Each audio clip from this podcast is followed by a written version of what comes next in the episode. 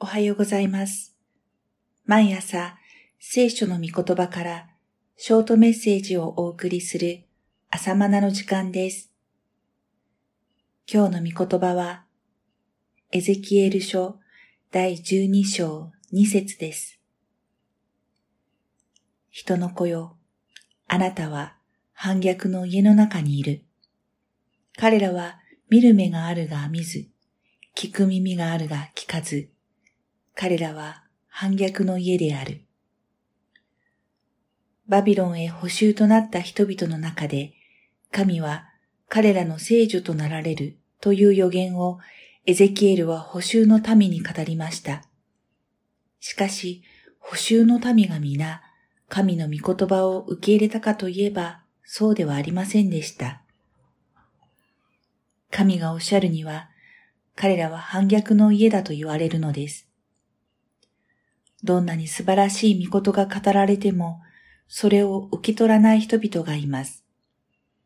彼らは、見る目があるのに見ず、聞く耳があるのに聞こうとしないのです。見る目があったら見えるはずです。聞く耳があったら聞こえるはずです。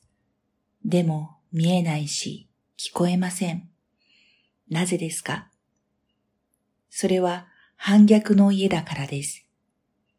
心の中が反逆の家となっているからです。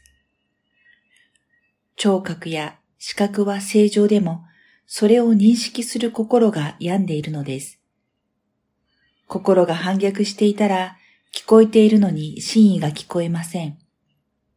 見ているのに真実が見えません。人間関係も同じです。嫌いな人のことは彼に素晴らしいところがあってもそれが見えません。むしろ荒探しをします。気に食わない人の言うことはどんなに素晴らしいことを語っていても彼の言葉を聞くことができません。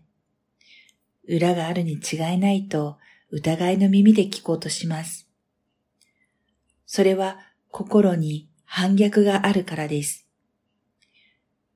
神はバビロンという奴隷の地で、民の心を作り変え、新しい霊を注ぎ、彼らの心から石のような硬い心を取り除き、柔らかい心を与えようとご計画なさっています。